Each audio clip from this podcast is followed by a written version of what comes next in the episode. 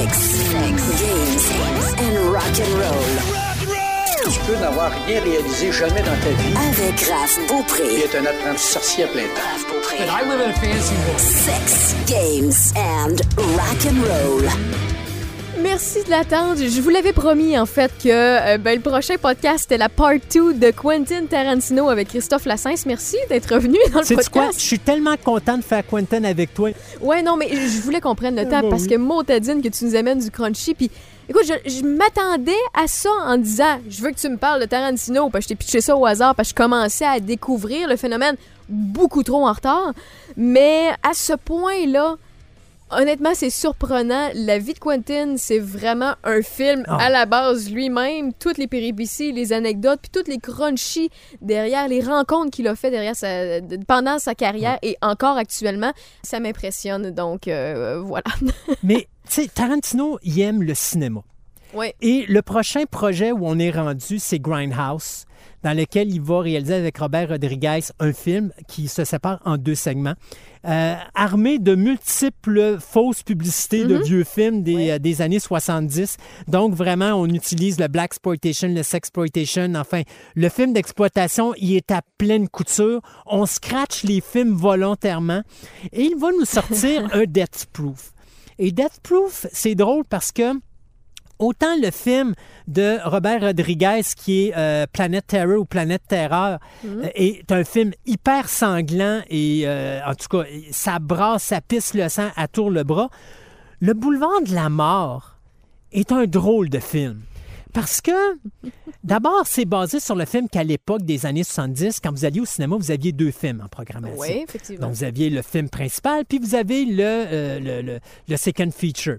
Et donc, quand on arrive avec le film Death Proof, bien, euh, Quentin Tarantino fait un film où est-ce que le premier 45 minutes de son film, c'est du bla bla bla bla bla bla bla bla bla bla bla. Il se passe rien. Mais il se passe rien. Quand tous ces films ont beaucoup d'action, on s'entend. Ouais. puis- Mais là-dedans, il se passe rien. Sauf que quand il se passe de quoi, bâtin, s'il se passe de quoi. Puis, ça s'arrête plus. Ça n'arrête pas. Et quand il a fait Death Proof, il a fait Death Proof pour deux choses. D'abord, quand il a fait ça, il l'a fait tout principalement pour la, la cascadeuse Zoe Bell, qu'il a rencontrée sur Kill Bill. Il voulait voir ses pieds? Non. Il faisait toutes les séquences de cascade de Uma Thurman sur le film. Et euh, à ce moment-là, il dit Je veux faire un film avec toi parce que j'ai tellement de respect pour vous, les cascadeurs, je veux faire un film pour les cascadeurs. C'est non mais hot, Et ça. C'est rendre Proof, hommage. Oui, c'est un hommage. Et d'ailleurs, le titre de Death Proof, si vous ne savez pas c'est quoi, parce qu'en français, ils appellent ça le boulevard de la mort, mais vous avez- le- les gens qui ont traduit ça, ils n'ont rien compris. Un Death Proof, c'est que les cascadeurs construisent un véhicule. Et il y a une partie du véhicule qu'on appelle Death Proof. C'est-à-dire que quoi qu'il arrive à l'auto, même si elle part en morceaux, la personne, si elle est assise à l'endroit où c'est un Death Proof, il n'y arrivera rien. Aucune blessure, aucune possibilité de mort parce que c'est un endroit qui est tellement bien fait physiquement que il ne peut pas arriver quoi que ce soit. Ça Elle peut pas pas se rapport avec défaire. Boulevard de la Mort, pas en tout. Aucunement. Donc, quand tu es dans une voiture, C'est comme un waterproof. C'est comme un. C'est ça, exactement ça. Ok, je viens de comprendre le. le- Et donc, c'est la raison pourquoi Kurt Russell est un meurtrier en série. Qu'est-ce qu'il fait? Il sort de son auto qui n'a qu'un endroit qui est death-proof, c'est-à-dire Voilà. le conducteur. Fait que même s'il capote, même s'il il rentre peut dans pas un... mourir. Il peut pas mourir, il peut pas... Il peut être blessé, mais il peut pas mourir. Mais toutes les autres personnes dans l'auto, eux autres vont être morts. Ils n'ont aucune chance de s'en sortir. Mais lui, il n'y a rien qui va y arriver parce qu'il est dans un, un secteur death-proof.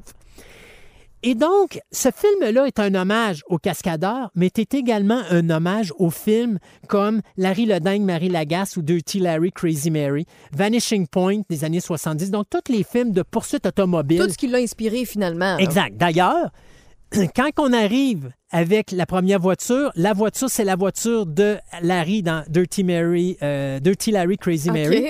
Et quand ils prennent la voiture qu'ils essayent sur la route, c'est la voiture de Vanishing Point. Ah ouais? Oui, carrément. La voiture blanche, qui est, euh, mon Dieu, je pense que c'est un Pontiac, si je me trompe pas. Il faut que je me prenne des notes, là, parce Ouais. que là, j'ai pas tout vu ça, moi, là.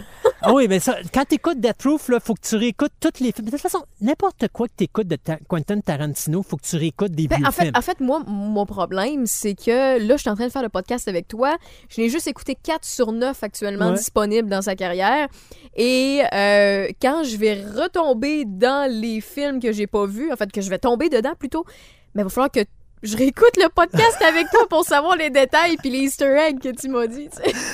Euh, quand vous écoutez le film, euh, la deuxième partie du 45 minutes, là, où est-ce que là, on a vraiment la confrontation, vous avez quatre cascadeuses, ben, trois cascadeuses et une cascadeuse en devenir, qui veulent essayer une voiture qui est la voiture du film Vanishing Point. OK. Et donc, on décide de faire un test parce qu'on veut pas nécessairement l'acheter, on veut juste faire un trip, puis s'en aller sur la route, puis se défoncer à bloc. Sauf que le personnage de Zoé Bell, la Ouais. cascadeuse, qui est la femme blonde là-dedans, elle, elle décide que son trip, c'est d'embarquer sur le capot, puis tu roules à pleine capacité, à full allure. Mais t'as pas- là, ils ont fait ça live. Là. Ils ont fait- Live. C'est dangereux. Tu dois te rappeler que Quentin Tarantino n'aime pas le numérique. Donc, tout se, Se fait, fait live. live. Et j'ai jamais eu autant la chienne pour un cascadeur que ce que j'ai eu la chienne pour elle. Parce qu'à un Il moment n'y a, donné. pas de, de quelque chose qui, qui la tient? Non. Et à un moment donné, elle se met à tourner, là, elle fait du. Tu sais, à un moment donné, elle se tient elle-même par le devant du capot et c'est ses mains, c'est la seule façon. Fait que si le char break, elle continue en ligne droite, là. Il n'y a rien qui retient. Mais là-dessus, ils ont-tu des bonnes assurances? Ah, ben oui, c'est sûr qu'un oui, non, c'est sûr. Mais tu sais, c'est toujours fait d'une façon sécuritaire quand même. C'est une cascadeuse, donc elle est habituée de faire ce genre. C'est sa vie de faire ce genre de choses-là. Pour nous, c'est sauter. Pour elle, c'est juste son gagne-pain. Mais c'est quand même une première fois dans ce genre-là? Non, parce que Non? les cascadeurs font souvent ça. C'est- un hommage aux cascades. Donc oui, à l'époque des années 70, quand tu faisais des cascades de même, c'était fait Mais, exactement mais la dans le fond, si, si break à full cap par en avant, Ah mais, oui, mais dans le ça, fond, mais il a fallu vont jamais que- breaker. qu'il arrête la séquence puis qu'il ralentisse le véhicule pour qu'elle descende. Moi, mais de toute façon, en réalité, ce qu'il fait- ce qu'elle fait, c'est qu'elle se replace sur le véhicule pour qu'il puisse freiner. Là. Elle, va, Ah, elle va ok, se tourner sur le capot pour aller s'accrocher sur le haut d'en avant, puis bon, tu te quittes. Bon, anyway. Ça. Mais ceci dit, là où ça devient intéressant, c'est quand notre ami Kurt Russell arrive avec son nouveau char, puis qu'il décide de faire du bing bang rentre dedans, alors que notre ami Zoé Bell est sur le capot en avant. Oh. Et ça, c'est vraiment tourné à 80 000 à l'heure. Mais ça, c'est un, one take. T'as pas, le- tu peux Ben, pas te one take, je peux pas te dire, je pense pas que ça soit fait en one take, c'est en multi-take. OK, tu sais pas s'ils ont Parce qu'il y a des séquences où est-ce que tu es pris dans l'arrière, puis tu as des séquences que c'est pris dans l'avant. Ah, c'est vrai, raison. Alors, euh, mais tu sais, tu as trois voitures continuelles sur les cascades. Tu as les deux voitures principales et tu as la voiture qui filme, qui doit rouler à la même vitesse. Alors, le deuxième 45 minutes est totalement délirant parce que ça arrête pas cette espèce de poursuite automobile qui est vraiment, déf- c'est démentiel. Mais tu vois à quel point que Tarantino aime le vieux cinéma des années 70 et Le c'est un hommage. C'est un hommage. Pour ce ont réussi, c'est ben, c'est toutes des choses qu'on pense pas. là? Tu sais, quand on regarde un film, nous, on n'a pas travaillé dessus, on n'a pas été derrière, on sait pas que nécessairement qu'est-ce que ça coûte, qu'est-ce que ça l'implique, comment c'est filmé, puis la magie, tu sais, les, les trucages et tout ça. Mais quand il y en a pas, Hmm. on s'attarde pas à ça, Non. on le sait pas.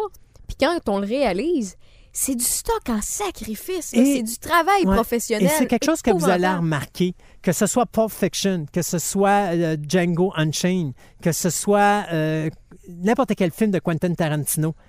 Quand il y a du sang, Mhm. c'est pas du numérique. C'est encore des sacs de sang artificiels. Ah ça explose partout. Il ne veut rien savoir du numérique. Quand vous avez des séquences de combat où est-ce que Zoé Bell dans Kill Bill se promène sur les escaliers ou tient sur les choses, il n'y a pas de numérique. Elle est retenue avec des euh, un harnais, mais c'est tout fait live sur le stage. Et ce qui est le fun avec Tarantino, c'est qu'il prend le temps de faire comprendre à son acteur ou son cascadeur comment jouer le rôle? Exemple, Zoé Bell, c'est une des raisons pour laquelle il voulait faire un film pour elle sur Death Proof. Zoé Bell, quand elle fait la cascade du combat final dans Kill Bill volume 1, quand as fait la séquence avant de commencer le tournage, la première chose que Quentin Tarantino dit, c'est pourquoi est-ce que tu montes l'escalier de cette façon-là? Ben, c'est parce que je dois le monter de même, parce que c'est le même dans le scénario. Pourquoi est-ce que tu montes l'escalier de cette façon-là? Il répète trois, quatre fois avant qu'elle comprenne. OK, c'est parce qu'il faut que j'aille chercher tel personnage parce que je veux avoir ce personnage-là. Puis ma seule façon de monter en haut, c'est de monter comme ça parce que les Crazy Eight sont rendus à telle place dans l'escalier. T'as compris. Maintenant, c'est comme ça que je vais t'interpréter la séquence. Et tu te rappelles, quand on a fait le début de la première chronique, que tu- je te disais, il n'y a rien d'écrit dans son scénario. Oui. Il faut qu'il fasse comprendre à l'acteur qu'est-ce qu'il doit ressortir comme émotion Pour le sentir, pour le vivre, puis pour, pour le, le faire. vivre. Pourquoi est-ce que tu fais ça? Pas comment tu dois le vivre, c'est pourquoi tu le vis comme ça. Et c'est la façon que Quentin Tarantino réalise ses Fait que, films. en, en fait, c'est du génie parce qu'à la base, toi, Christophe, puis moi, Raphaël, on agit. Moi, j'agis comme Raphaël, toi, t'agis comme. Christophe. Fait que t'as les réflexes de Christophe, j'ai les réflexes de Raphaël. Exact. Mais si j'interprète euh, une ninja, on va dire ça de même, j'interprète une ninja, puis toi, t'interprètes. On va euh, avoir deux un ninjas viking. différents. Non, non, toi, t'es un viking. OK? OK, OK, je suis un viking. ouais, voilà, tu le prends. OK. Puis toi, t'interprètes un viking, ben, t'as encore Christophe en dessous du viking. Puis moi, Ouais. j'ai encore Raphaël en dessous de la ninja. J'ai besoin de me sentir comme le personnage, bien plus que le lire puis de l'apprendre par cœur. Je suis le ninja, tu es le viking. Oui. Fait que c'est là que la magie opère, puis c'est c'est ça qui essaie de faire catcher au. Et à pire ses que ça, ses- parce que toi et moi, on peut être le même ninja, mais on va pas l'interpréter de la même Non, façon. Parce que notre vision de comment je me sentirais ou pourquoi que moi je dois faire ça pour aller là, moi je ferais ça de telle manière, mais toi tu le ferais d'une autre façon c'est ce qui amène la différence de- C'est là qu'il laisse l'espace de créativité et à son, à son acteur, exactement. à son staff. OK. Exactement.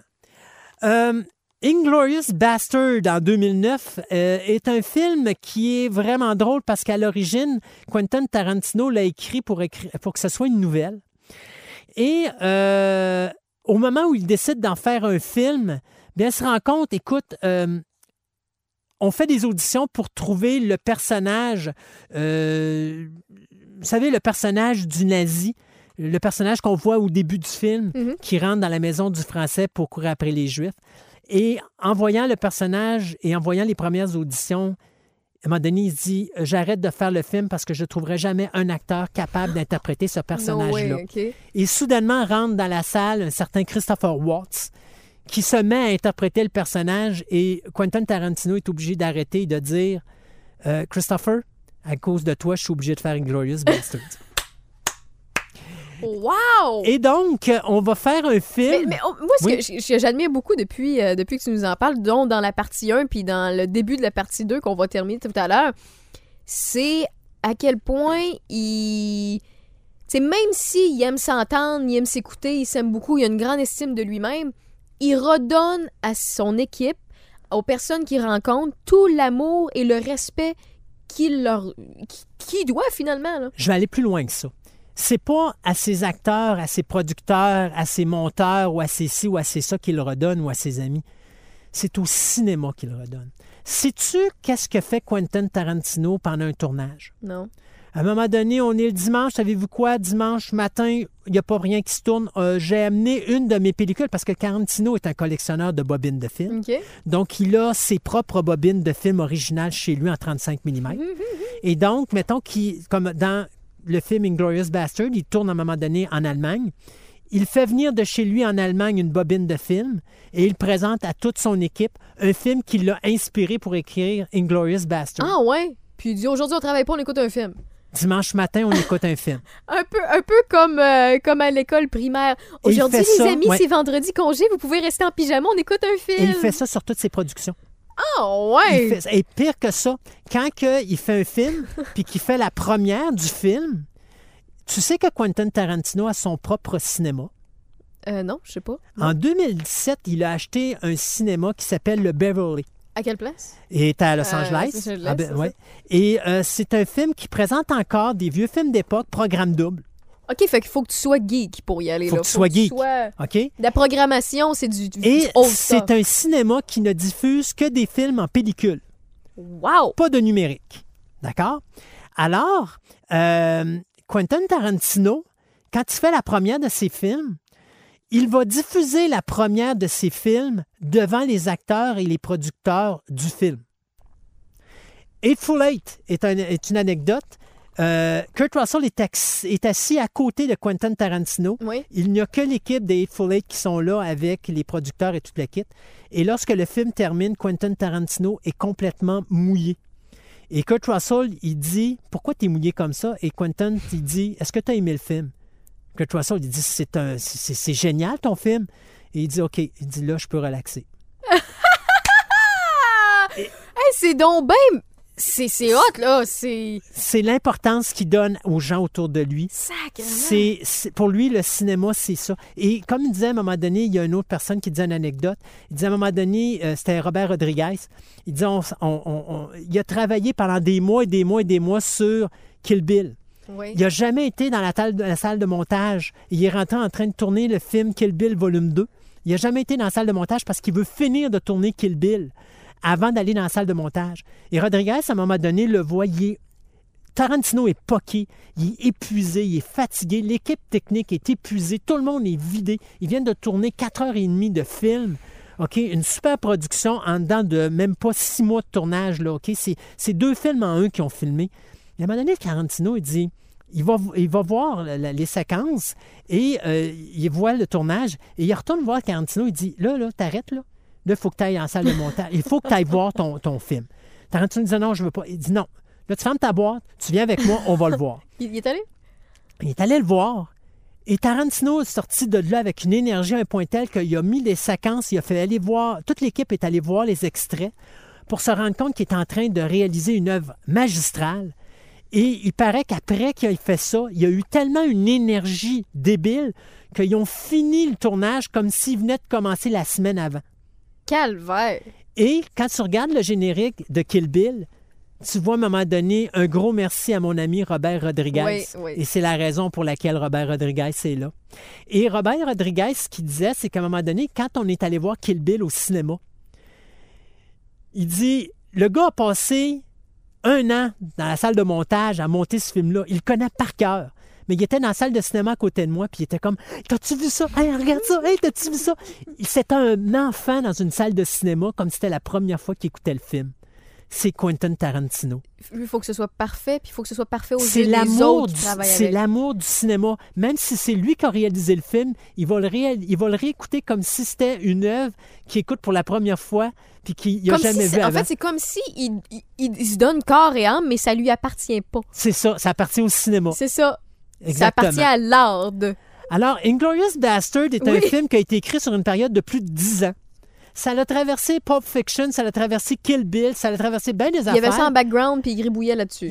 Oui, parce que c'était toujours, tu sais, c'était toujours pour lui l'œuvre de sa vie. C'était toujours le scénario de, de, de- c'était la chose qu'il pourrait jamais mettre au cinéma. Et donc, justement, à cause de Christopher Waltz, il a pu faire la réalisation de ce film-là. Et je pense que l'introduction, la scène d'introduction de Inglourious Bastard est probablement une des plus belles séquences cinématographiques de toute l'histoire du cinéma nord-américain. Comme je disais dans la première chronique, l'art de voir jouer deux personnes aux échecs, mais celui qui pense gagner va se retrouver le perdant sans s'en rendre compte. Ouais, ouais, ouais. Parce que celui qui était le perdant puis qui faisait comme je, je suis comme un être complètement stupide, je sais pas jouer aux échecs. En réalité, c'est un maître puis il vous l'a passé dans les dents mais vous l'avez jamais vu venir. Et c'est c'est remarquable ce film-là du début à la fin. Euh, D'ailleurs, la façon qu'il joue avec l'histoire puis que tout ce qui se passe a toujours une importance, incluant la séquence du début qui est tellement importante pour la séquence finale. Parce que si tu n'as pas la séquence du début, tu n'as pas la séquence finale du film. Parce que la propriétaire du Moses de cinéma, qui voit dans lequel on va changer l'histoire sans trop euh, dévoiler les punchs, mais on va changer l'histoire du côté de Tarantino. C'est la première fois de sa vie qu'il va le faire, la première de deux fois d'ailleurs, qui va changer la véritable histoire euh, de la vraie vie. Là. Euh, et, il, et- et il le fait parce que la propriétaire du cinéma, ça a tout un rapport avec ce qui se passe dans cette introduction de film d'Inglorious Bastard. Donc, beau petit délice scénaristique, ce film-là, qui est à voir. D'ailleurs, son premier gros, gros, gros succès, parce que le film qui a coûté 70 millions a quand même fait 321 millions à travers le monde entier. Ça- Donc, dites-vous que Grindhouse a été un échec cuisant au box-office. Euh, Four Rooms, qu'il avait fait avant, avait été un échec cuisant. Donc, ça fait une coupelle d'échecs qu'il y a eu. Là, ça, ça vient de le plafonner au niveau du box-office comme que jamais. finalement, quand c'est ses projets à lui seul, Ça marche. Ça fonctionne. Oui, exactement. Et là, on arrive à Django Unchained, qui est un film contre le racisme. Euh, et d'ailleurs, c'est vraiment drôle parce que la belle anecdote sur ce film-là, c'est que l'acteur euh, Leonardo DiCaprio Oui. voulait absolument jouer dans ce film-là. Il a accepté d'avoir une coupure au niveau de son salaire pour jouer le rôle Ben du personnage principal. qui est un vilain. Sauf qu'à un moment donné, quand il lit le scénario, il dit tellement le mot nigger, ça le met inconfortable. un point tel qu'il est obligé d'arrêter Ah sa oui, ça- première ça, ça le met dans un état. Ça le met dans un état qui est plus capable.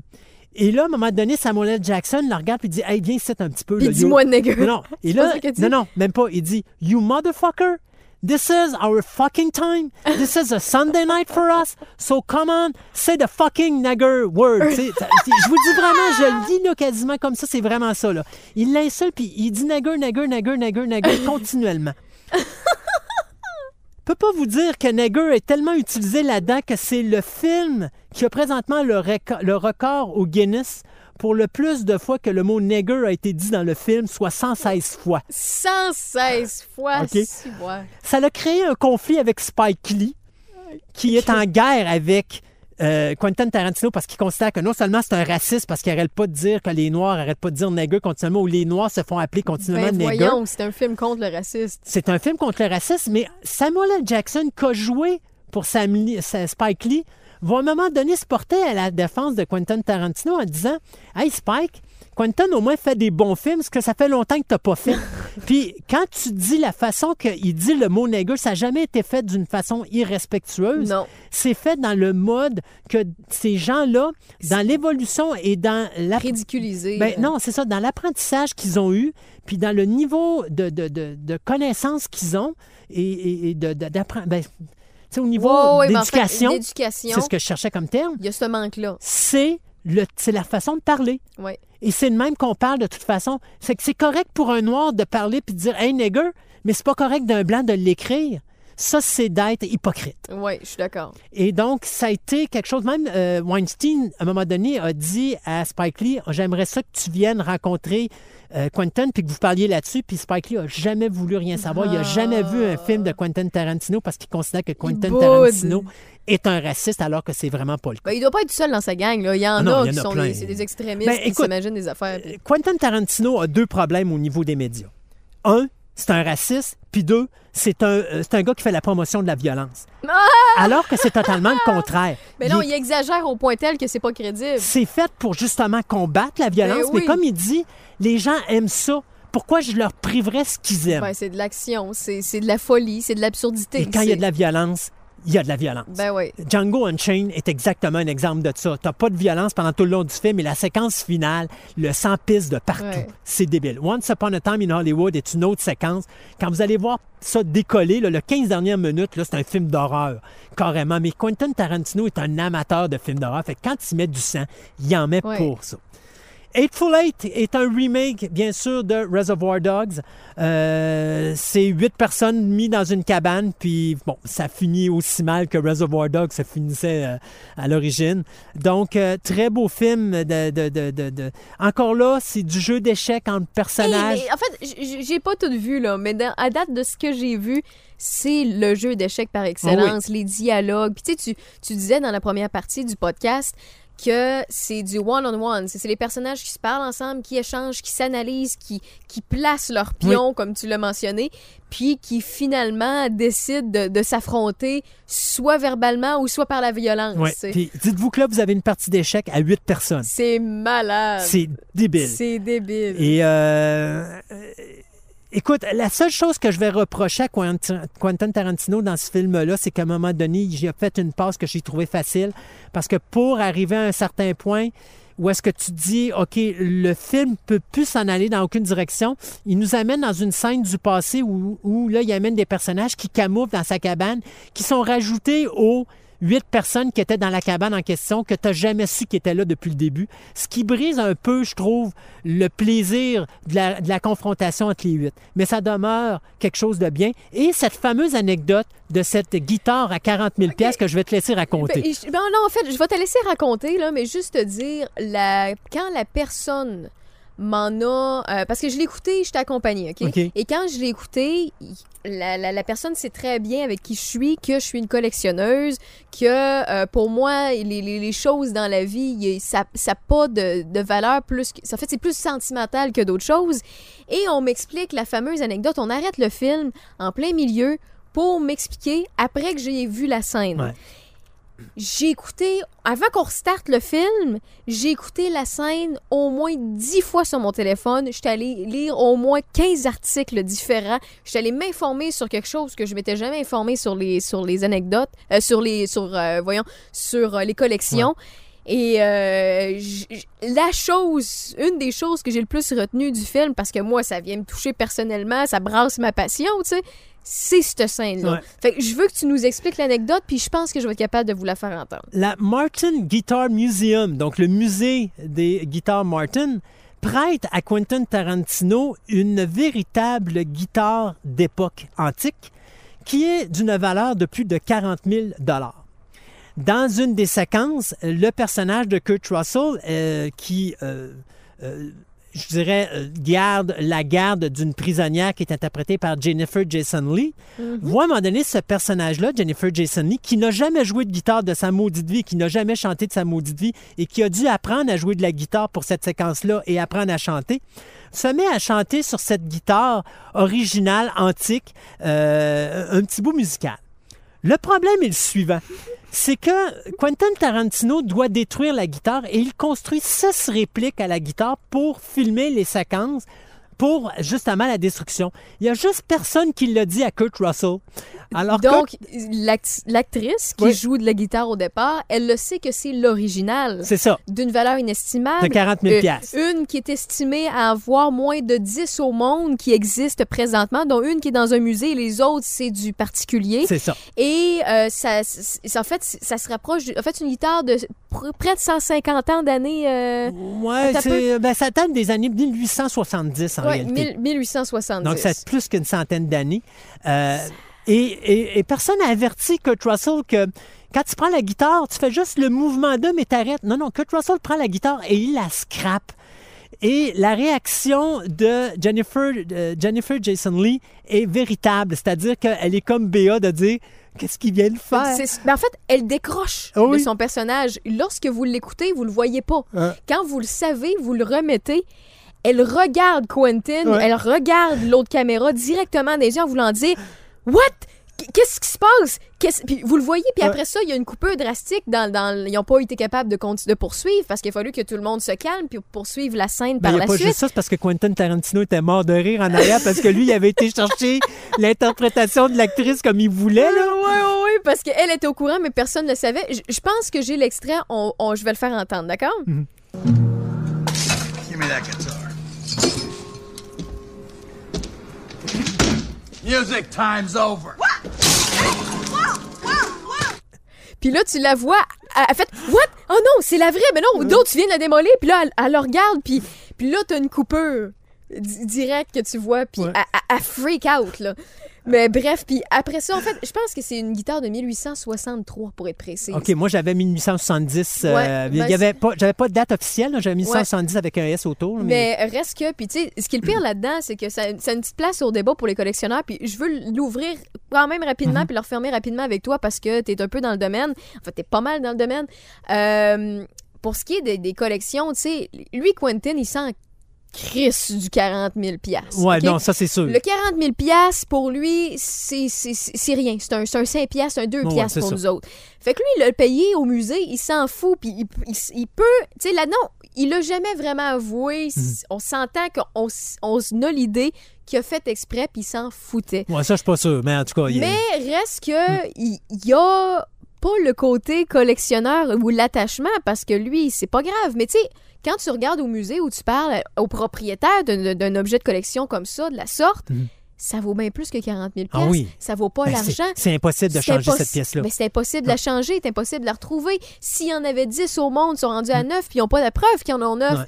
C'est une partie de l'histoire qui s'efface. Ouais. Puis tu sais, la manière de ce que j'ai lu, là, les, les réactions qu'il y a eu dans des entrevues qu'il a faites à ce propos-là, puis qu'on le questionnait, il a jamais voulu dire la, la réponse de ce qui s'est passé. Mais ce qu'on peut lire entre les lignes, c'est écoute, le musée, s'il voulait ramasser les pièces puis rester, il pouvait les, Ben, les, les, les- exposer ben pareil. voilà, Elle est exactement. encore là, la guitare Ben est voilà. juste parmi le morceau.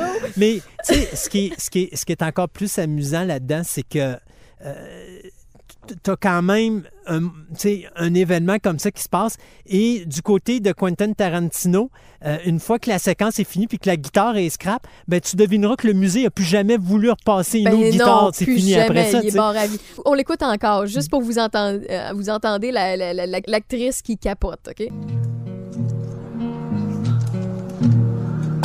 Give me that guitar. Music time's over. Et Kurt Russell est tellement, tellement. Moi, c'est un acteur que j'adore. Il a cette façon-là de. C'est playing time is over. C'est juste ça. parfait. Aïe, aïe, aïe. Mais après ça, on a-tu la réaction de, de cet acteur-là? C'est ma dernière question par rapport à Git, là. De quoi? De. Lui, de- lui, il était pas au courant. C'est quand quand même lui qui a scrappé Oui. 40 000 Ouais. piastres puis une partie de l'histoire. Non, l'histoire, moi, j'ai pas le, ce bout pas le punch? Non, j'ai pas beau. le, ce bout. Euh, tout ça pour vous dire que, euh, alors que le film de, euh, d- euh, voyons, Eightful Eight sort au cinéma, euh, le euh, 21 décembre 2015, ben, Quentin Tarantino va finalement avoir son étoile sur le Walk of Fame. Donc, euh, c'est quand même bien que ça arrive à peu près au moment où The Eightful Eight sort en salle de cinéma. Donc, c'est pratiquement à la, même, à la même période. Et ça nous amène, bien sûr, à Once Upon a Time in Hollywood, euh, où est-ce que... Écoute, je comprends qu'il y a des gens qui le détestent, ce film-là. Moi, je l'adore parce que je suis un fan des années 70. Et visuellement, ce film-là est un délice pour les amateurs des années 70. Ce film-là est un délice parce que ça va être la deuxième fois de sa vie que Quentin Tarantino va changer l'histoire. Parce que c'est quand même un moment de l'histoire qui est dramatique, la mort de Sharon Tate, la femme de Roman Polanski qui a été tuée par les disciples de Marilyn Manson dans sa résidence alors qu'elle était enceinte. Donc, déjà là, quand tu arrives à la fin du film, tu sais qu'il y a de quoi qui est bizarre parce que les personnages qui nous amènent, c'est pas des personnages qui font partie de l'histoire. Mais je te dirais que quand je vois le chien de Brad Pitt arriver dans le décor, tout de suite, j'ai parti à rire. J'ai dit, oh, le sacrement, il va nous refaire la passe. Et comme de fait, la finale est totalement délirante. Et ce qui est le fun, c'est qu'encore une fois, tu as un film où tu te présentes une séquence où c'est un film qui est très paisible, qui il se passe pas grand-chose, c'est beaucoup de dialogue. D'ailleurs, le seul moment où Quentin Tarantino s'écoute parler, quand il fait un long speech, et c'est la raison pourquoi j'adore ce film-là, parce que c'est un de ces rares longs speeches que j'ai été capable de supporter. L'autre avant, c'était celui de euh, Leonardo DiCaprio dans euh, Django Unchained, quand euh, il commence son speech vraiment normalement, mais qu'à un moment donné, plus son speech avant, avance, plus il fait comprendre qu'il est au courant de ce qui se passe. Puis ça, tu sais, on parlait de jeu d'échecs, ça en Mm. Ouais. était un autre ça, move de jeu d'échecs. Ouais. Tu sais, à un moment donné, tu penses que tout est beau, mais à un moment donné, tu te rends compte que, wow, Bang, minute, non. bang, bang. Bang, bang, bang, c'est ça. Et donc, dans Once Upon a Time, il y en a une séquence qui est faite par une petite fille de 12 ans. Et le speech est tellement beau que même Leonardo DiCaprio pleure à un moment donné dans la séquence en personnage, mais il a vraiment plateau- pleuré sur le plateau de tournage parce que la petite fille, Elle est elle trop était bonne. trop bonne. Et c'est vraiment, ce qui est vraiment le fun avec Once Upon a Time in Hollywood, c'est cette période où tu as une badge d'acteurs qui traverse le film non parlant au film sonore.